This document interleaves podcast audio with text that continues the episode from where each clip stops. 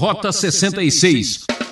O rapaz aí parece que está se dando bem né, na sua carreira religiosa. Então é bom ele ir para uma cidade grande, ele ir para um lugar com mais visibilidade. Ele vai ficar aqui enfiado no interior da Galileia aí sem ninguém ver essas coisas bonitas que ele sabe fazer.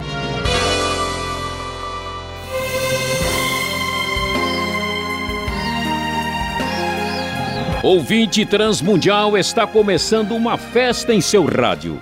Rota 66 a emoção de conhecer a verdade. Seguimos com a série Evangelho e nossa expedição está examinando o livro de João, hoje capítulo 7. O professor Luiz Saião explica mais um evento da vida de Jesus com o tema Festa de Vida ou Morte. Você já reparou como Jesus gostava de participar de festas e reuniões? Nada de monotonia na vida. Cristo quer trazer razão e alegria na sua rotina.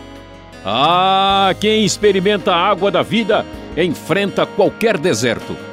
Vamos brindar a vida e você é o nosso convidado. Como nós bem podemos imaginar, a situação está ficando cada vez mais difícil entre Jesus e os líderes religiosos de seu tempo. Então, esta situação vai se tornar cada vez mais complicada, a oposição vai se tornar cada vez mais renhida e absolutamente o contraste entre os dois cresce, Jesus e os líderes religiosos, e aqui nós vamos ver como isso toma lugar na famosa festa das cabanas, Sucote, ou como alguns conhecem como a festa dos tabernáculos. A Bíblia nos diz aqui no começo de João que Jesus estava longe da Judéia porque os judeus procuravam tirar-lhe a vida. E chegando na ocasião da festa das cabanas ou tabernáculos, aí por volta de setembro, outubro, ah, os irmãos de Jesus eh, falam com ele e dizem: Você deve sair daqui para a Judéia, para que os seus discípulos possam ver as obras que você faz. E então né, adiante disso, Jesus então vai responder o seguinte: Para mim ainda não chegou o tempo certo, para vocês qualquer tempo é certo. Jesus enfatiza bem que ele tem uma espécie de agenda que é definida pelo próprio Deus, ele sabe quando é o momento de agir. Há uma pressão para que Jesus se torne cada vez mais exposto publicamente a fim de fazer um grande sucesso, e Jesus resiste a esse tipo de conselho. Então ele prossegue no, na sua resposta e diz: O mundo não pode odiá-los, mas a mim odeia, porque dou testemunho de que o que ele faz é mal. Vão vocês à festa, eu ainda não subirei a esta festa, porque para mim ainda não chegou o tempo apropriado. E assim Jesus ainda permanece na Galileia. Mas o que acontece? Depois que os irmãos tinham ido para a festa, ele também vai, mas em segredo. Jesus não quer publicar a sua presença chegando na festa dos tabernáculos em Jerusalém. Na festa, no entanto, os líderes religiosos, chamados aqui constantemente em João de os judeus, estavam aguardando e querendo saber onde ele estava nós vamos descobrir que esta festa, sim, será uma festa de vida e de morte, porque os líderes religiosos estão querendo matar Jesus, pois já não suportam mais as suas palavras, apesar de que, como nós vemos no verso 12, muitos o consideram simplesmente um bom homem. Ah, quando a festa estava na metade, diz o verso 14, Jesus subiu ao templo e começou a ensinar. Os judeus ficaram admirados e perguntaram como é que este homem tem tanta instrução sem ter estudado. Jesus não tinha feito nenhum estudo formal ah, entre os religiosos da época e a grande questão é como é que ele conhecia tanto a respeito da própria Bíblia, do Antigo Testamento. Jesus então afirma com clareza: O meu ensino não é de mim mesmo, vem daquele que me enviou. Se alguém decidir fazer a vontade de Deus, descobrirá se o meu ensino vem de Deus ou se falo por mim mesmo. Aquele que fala por si mesmo busca a sua própria glória, mas aquele que busca a glória de quem o enviou, este é verdadeiro, não há nada de falso a seu respeito. Moisés não lhes deu a lei, no entanto, nenhum de vocês lhe obedece, porque vocês procuram matar-me. Jesus não faz nenhum rodeio, ele vai direto ao ponto. Ele é claro em dizer que ele é enviado da parte de Deus Pai, e quem é sincero e quer fazer a vontade de Deus vai ouvi-lo e também, é claro, em confrontar os religiosos do seu tempo, dizendo que eles não só não ouvem a Moisés, mas ainda querem matá-lo. E eles então o ofendem, dizendo que ele está endemoniado. E então Jesus começa a mostrar a contradição na maneira desses religiosos lidarem com a lei. Ele diz: Moisés lhes deu a circuncisão, apesar dela, na verdade, ter vindo dos patriarcas, conforme diz o texto, e vocês circuncidam no sábado. Claro, se um menino nascesse numa sexta-feira, ele seria circuncidado no sábado. Muito bem, se um menino pode ser circuncidado no sábado para que a lei de Moisés não seja quebrada, porque vocês ficam cheios de ira contra mim por ter curado completamente um homem no sábado. Jesus está aí confrontando a incoerência deles, porque eles faziam certas coisas no sábado para acomodar os possíveis conflitos da própria lei. No entanto, Jesus, ao curar uma pessoa ao sábado, era motivo de reprovação de ira por parte deles. Então ele diz: não julguem pela aparência, mas façam julgamentos justos. Esta festa é uma festa de vida e de morte. O Senhor da vida, o Senhor Jesus, manifesta a vontade de Deus e está sendo procurado para ser morto. Ah, os religiosos querem matá-lo e ele continua trazendo a palavra divina. Então, os. Ah, diz o texto no verso 5, alguns habitantes de Jerusalém, e começam a falar abertamente: não é este homem que estão procurando matar? Ele está falando aqui publicamente, porque é que ninguém faz nada? Será que as autoridades agora estão concordando que ele é o Cristo? E ele, naturalmente, é rejeitado pelos religiosos como Cristo. E o texto vai adiante e nos diz que enquanto Jesus estava ensinando no pátio do templo, ah, ele diz claramente: Vocês me conhecem e sabem de onde sou. Eu não estou aqui por mim mesmo, mas aquele que me enviou é verdadeiro. Vocês não o conhecem, mas eu o conheço porque venho da parte dele e ele me enviou.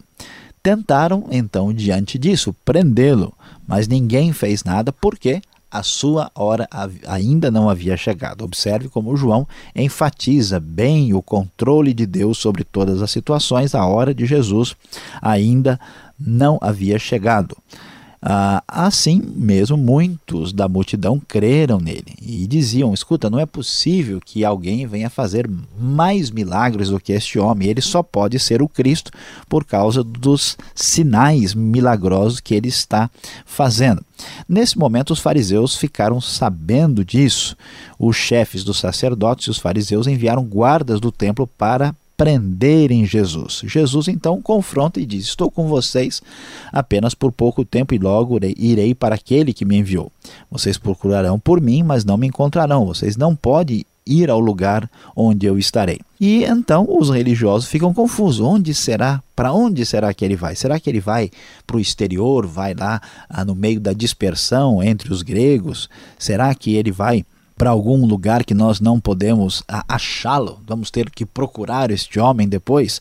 E sem entender muito bem, eles ficam confusos. Na hora, H. Jesus confunde esses religiosos cuja intenção é perversa e é simplesmente uma intenção de morte. É impressionante como a verdade incomoda e como Jesus, falando diretamente, atrai a ira sobre si mesmo. É, meu prezado ouvinte, ainda hoje as declarações de Jesus sobre a sua pessoa ou abrem o coração para a bênção de Deus ou provocam muita ira e intolerância. No último e mais importante dia da festa, diz o verso 37, Jesus levantou-se e diz em alta voz: Preste atenção, hein?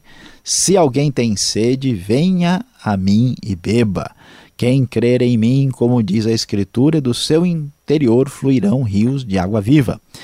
Ele estava se referindo ao Espírito que mais tarde receberiam os que nele cresce. Até então o Espírito ainda não tinha dado, pois Jesus ainda não fora glorificado. Aquele que crê em Cristo tem a sua sede espiritual satisfeita. Rios de água viva são rios de água que permanecem fluindo.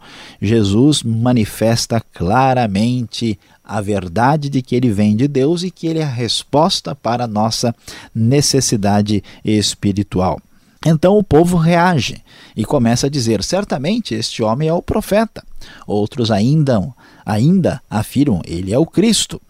E aí alguns ainda confusos dizem: escuta, mas o Cristo pode vir da Galileia, como nós sabemos muito bem. Ah, o texto vai explicar onde estava a fonte do conflito. A Escritura não diz que o Cristo virá da descendência de Davi, da cidade de Belém, onde viveu Davi. Assim o povo ficou dividido por causa de Jesus. Alguns queriam prendê-lo, mas ninguém lhe pôs as mãos. Veja que esta é de fato uma festa de vida ou morte. O Senhor da vida, aquele que promete a água da vida para solucionar a necessidade de sede espiritual humana, está lá sendo procurado para ser morto.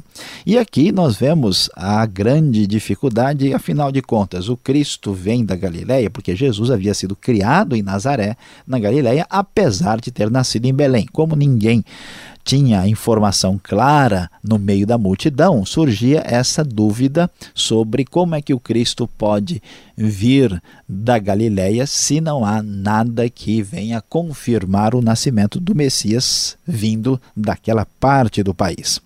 Diante desta realidade inequívoca de Jesus apresentando-se como a água da vida no meio de uma festa que quase promete morte, nós vamos encontrar no final do capítulo que os guardas do templo voltaram aos chefes dos sacerdotes e aos fariseus, os quais lhes perguntaram por que vocês não o trouxeram. E então os guardas acabaram ficando eles mesmos absolutamente tocados e confundidos pelo próprio Jesus. Ninguém jamais falou da maneira como este homem fala. Será que vocês também foram enganados? perguntaram os fariseus. Por acaso alguém das autoridades ou dos fariseus creu nele? Não.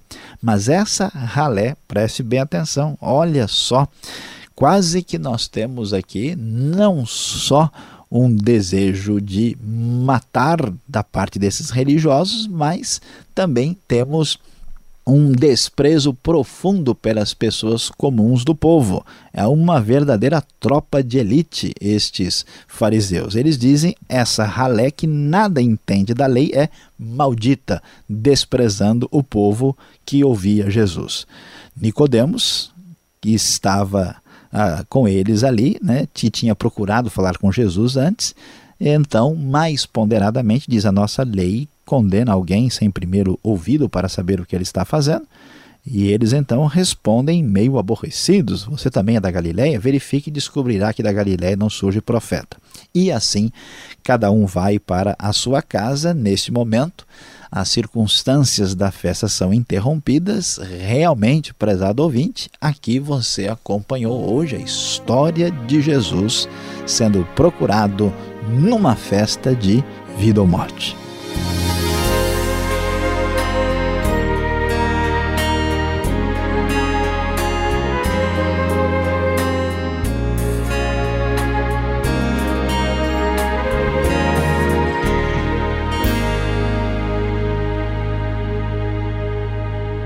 Nosso estudo continua já. Este é o programa Rota 66, o caminho para entender o ensino teológico dos 66 livros da Bíblia. Esta é a série Evangelho, o livro de João, capítulo 7, tema Festa de Vida ou Morte. Rota 66 tem produção e apresentação de Luiz Saião e Alberto Veríssimo. Na locução, Beltrão. E não esqueça, envie sua opinião, participe, escreva para rota66 arroba transmundial.com.br ou Caixa Postal 18.113, CEP 04626-970 São Paulo, capital. Agora, uma festa de perguntas para você. Acompanhe.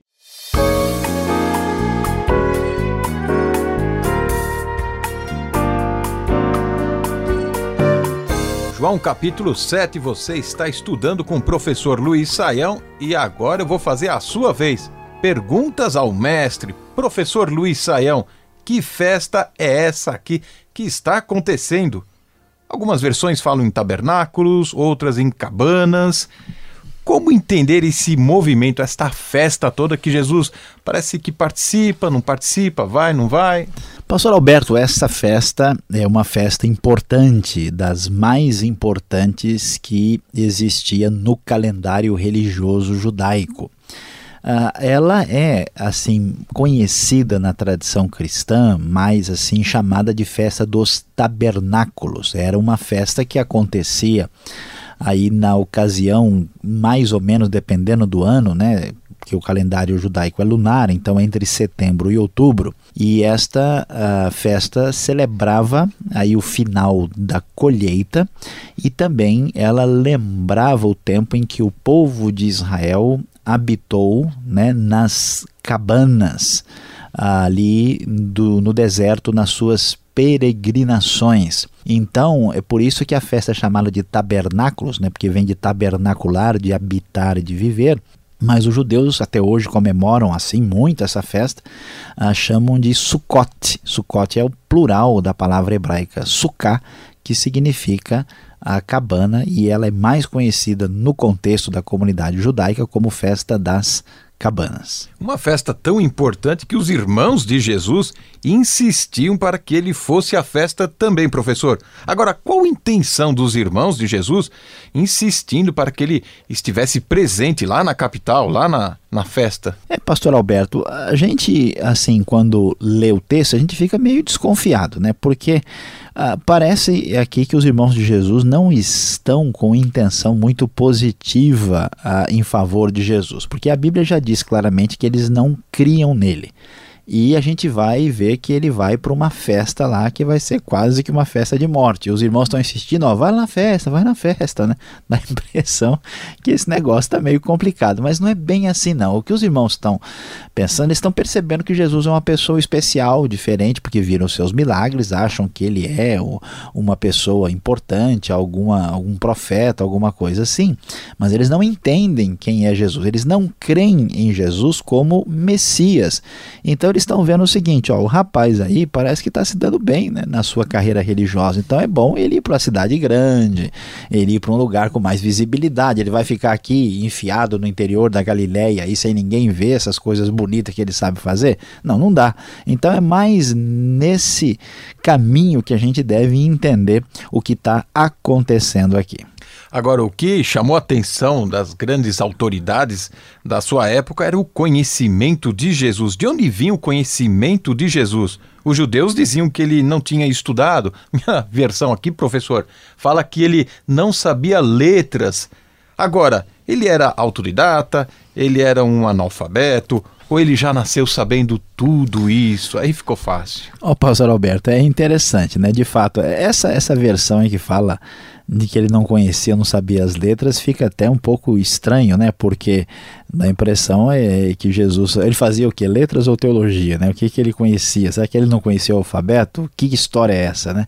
Então vamos entender bem aqui. É, é, o que, que o texto está querendo nos dizer não é que Jesus não tivesse conhecimento nenhum anteriormente, que ele fosse totalmente analfabeto. A questão é claro que Jesus tinha conhecimento, ele tinha aprendido a, a, ler, ele lia a Bíblia tal, é que Jesus não tinha feito nenhuma espécie de instrução formal. Jesus não era fariseu, não era dos saduceus, não tinha estudado com nenhum rabino. E alguém para chegar e discutir a Bíblia aqui em público, essa pessoa tinha que ter uh, uma formação. Então eles, escuta, esse, em, que, em que escola esse homem se formou?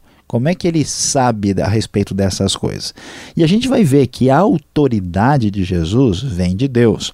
Ele diz claramente que seu ensino vem do Pai. Agora, isso não quer dizer que Jesus tenha nascido sabendo todo o conhecimento bíblico que ele tinha. Ele sabia o Velho Testamento, a Bíblia, porque ele cresceu no conhecimento, como a gente vai ver lá em Lucas 2,52, né? ele cresceu estudando e sabendo a Bíblia como um judeu do seu próprio tempo que cria e estudava as Escrituras Sagradas. Agora, um tema que não dá descanso, professor, é o sábado. Como a circuncisão era permitida aos sábados? trabalhar no sétimo dia não era proibido? Pois é, pastor Alberto, olha que essa questão é muito interessante, porque de fato a gente sabe que a lei diz uh, com bastante clareza que não se pode trabalhar aos sábados. É totalmente proibido pela lei, porque é a violação do mandamento que está lá uh, no Decálogo e que a gente conhece toda a discussão em torno do assunto. Mas veja o que acontecia, pastor Alberto. Se um menino nascesse na sexta-feira, a lei também dizia que ele precisava ser circuncidado ao oitavo dia. Então a gente conta. Quando será o oitavo dia de quem nasceu na sexta-feira? Vai ser no outro sábado da outra semana. Então a discussão entre os estudiosos da lei era essa. Escuta, não pode fazer nada, mas e agora? A lei diz que ele deve ser circuncidado. Então, os rabinos, os estudiosos, tomavam decisões e, geralmente, claro, eles concordavam que no caso da circuncisão, a pessoa podia ser uh, circuncidada mesmo que fosse no sábado. Então, Jesus combate a atitude incoerente dos religiosos do seu tempo porque ele curou um homem no sábado, né? E quase que eles acabam com Jesus por causa disso. No entanto, eles mesmos, quando precisavam, eles minimizavam aí a força do sábado, que parecia algo assim intransponível. Agora, Jesus tem um problema, parece que de fuso horário. Que relógio é esse que Jesus usa? Ele sempre diz que ainda não chegou minha hora, uh, não é meu, meu horário, minha hora, meu tempo. Como entender uh, esta situação ou essa afirmação de Jesus?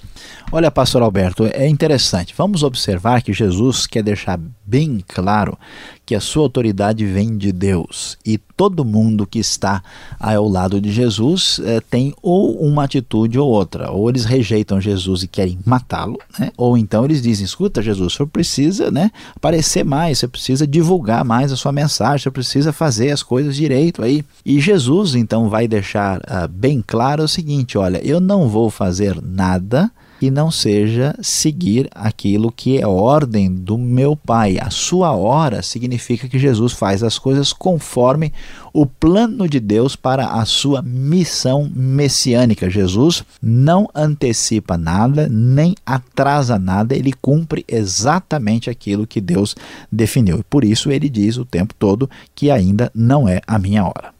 E em cima do horário, a festa não terminou. Vem o melhor da festa agora. Fique ligado, vem a aplicação do estudo para você.